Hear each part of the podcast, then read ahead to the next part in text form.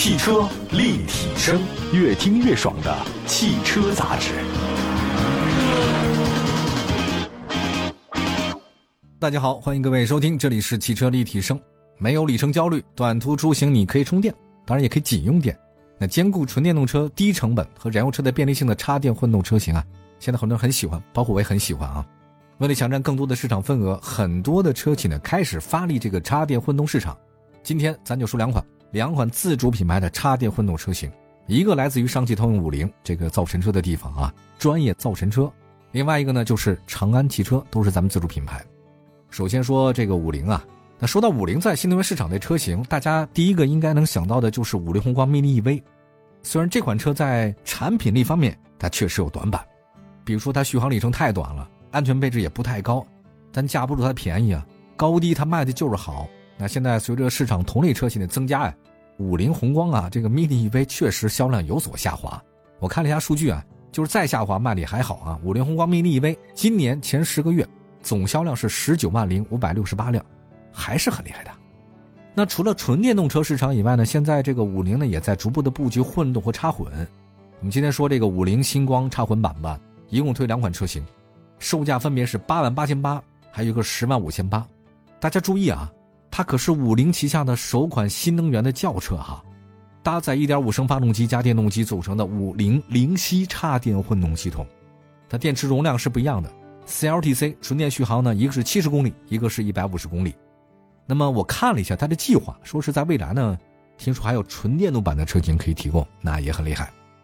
我们再看外观啊，五菱星光是星意美学，车辆的悬挂的是五菱的银标，展翼式前格栅搭配的是星环的日间行车灯，前大灯组呢采用分体式，配备十八英寸的这种星旋轮圈，溜背设计，整体间距很像轿跑。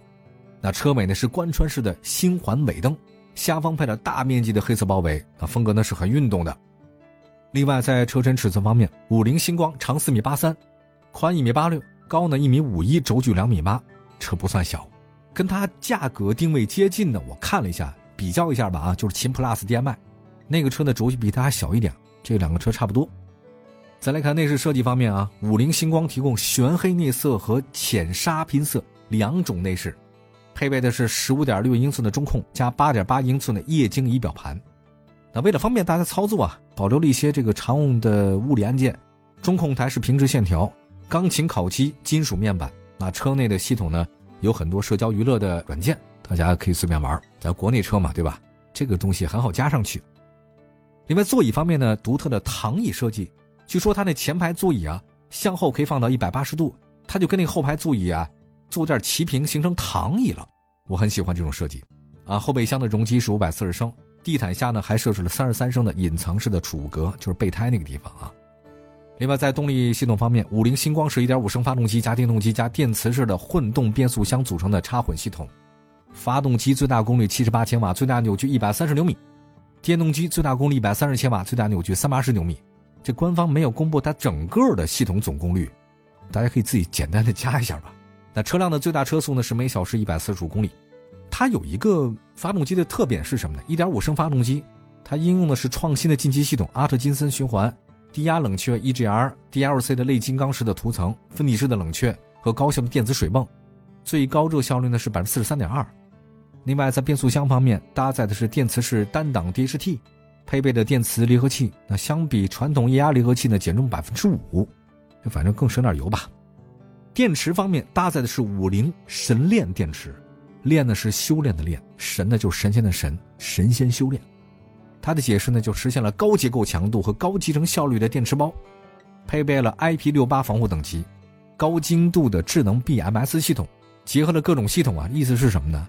电池实时智能诊断，就是它比你更早的预警故障的常识精准提前告诉你这电池有问题。底盘结构方面呢是五菱星光是前麦弗逊独立，后异形多连杆独立悬架，这个还挺好。起步不到九万块啊，朋友，我觉得它这个五菱啊，给人感觉就是价格有竞争力。但是它的价格竞争力建立在哪儿呢？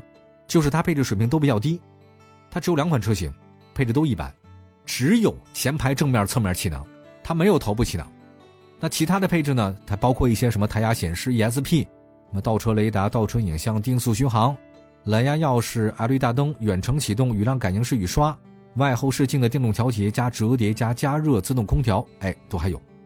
高配版的有什么呢？可以有三百六的全景影像，车窗的一键升降和车机系统它有，所以它配置呢确实是一般。如果你不买它的高配的话，可能用起来不太顺手。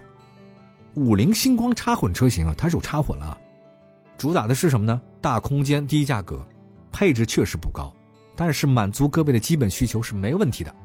那相比什么秦 PLUS DM-i 啊，它还车大，底盘结构也有优势，所以大家不妨把目光关注关注五菱五菱星光。在满足消费者的需求方面，永远不要怀疑上汽通用五菱，他们最知道你想要什么。好吧，休息一下，一会儿呢，在另外一款的自主品牌的全新的插电混动车型来了，长安起源 Q 零五。汽车立体声，各位好，欢迎大家继续收听，这里还是汽车立体声。今天呢，我们在节目当中跟大家分享的是两款全新自主的插电混动车型。刚才呢，说到了是五菱星光插混版。那车是真便宜啊，确实厉害，空间又大。接下来呢，再说另外一款自主品牌长安的起源。长安起源大家不太熟啊，这个启呢就是启动的启，源头的源。它是长安的一个全新的新能源序列。之前有两款轿车上市了，但是上市之后表现都非常差。呃，所以起源的 A 零五啊、A 零七很快就开始促销模式，但是还是卖的一般。那这次呢，长安的叫起源 Q 零五呢，一共推了五款车型。售价不贵，一个是十一万九千九到十四万九千九之间。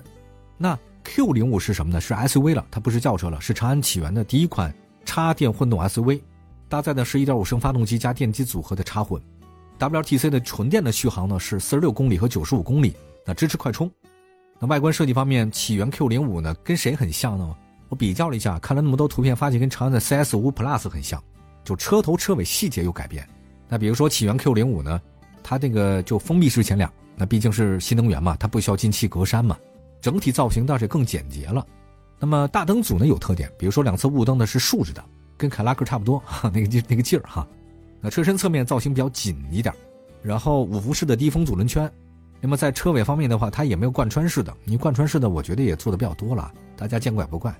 那车顶呢是双段风格扰流板，中央配备一个领航式的高倍刹车灯，比较高。那中央呢是起源的 logo，车身尺寸方面，起源的 Q 零五呢长是四米五三，宽呢一米八五，高呢一米六八，轴距是两米六五。那么在内饰方面的话呢，起源 Q 零五是典型的长安家族风格，那全液晶仪表盘呢，十二点三英寸的中控屏，空调出风口这个是贯穿式的啊，这配备了氛围灯，它可以提供一个车载语音系统，就是你可以通过语音的方式呢，比如说空调啊、音乐啊、天气导航，你都可以控制啊。现在这个大家做的还是比较熟练了，不像以前。另外部分车型的话呢，支持车机系统的人脸识别登录，那手机 app 一键备车这个都有。在动力方面，启源 Q 零五呢搭载1.5升自吸加电动机组成的插混，峰值功率158千瓦，最大扭矩330牛米；1.5升发动机最大功率81千瓦，最大扭矩143牛米。那么 WTC 的工况呢，亏电的油耗是百公里5.3升，零百加速时间7.3秒。底盘结构呢是前麦弗逊独立，后多连杆独立悬架。就是在目前市场上啊，像启源零五的这个竞争对手挺多呀，比如说它应该对的是哈弗枭龙、比亚迪宋 Pro、奇瑞的瑞虎七 Plus，这个都是竞争对手啊。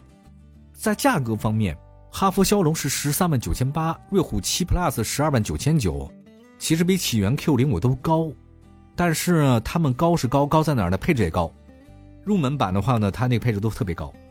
那么起源 Q 零五的官方售价呢是入门级的十一万九千九。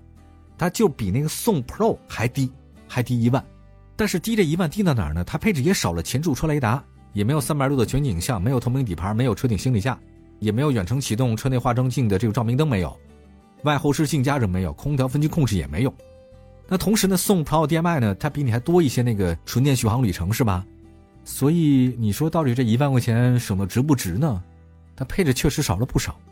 另外再看吧，这次上市的启源 Q 零五里面啊。十三万九千九的这种幺二五 Pro 是性价比比较高的，所以它配置也高了，但是也接近到十四万啊。就是你要买启源 Q 零五的话，你买的低配配置不高，你买的高配啊配置高它贵啊。那么单纯从官方价格来讲，配置来看，启源 Q 零五的价格确实低。那么如果是在价格相同情况之下，那大家买瑞虎七其实可能更好。另外呢，你比比亚迪宋，你这个二手车，你比亚迪肯定卖的更好嘛？你长安启源谁卖啊？对吧？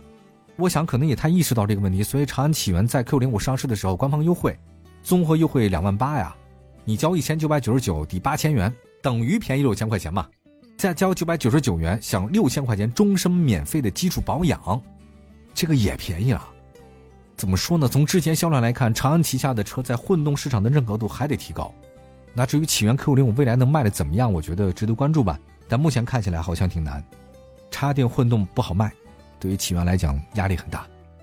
好的，感谢大家收听今天的汽车立体声。今天节目就这样，感谢大家收听，明天同一时间我们再见，拜拜。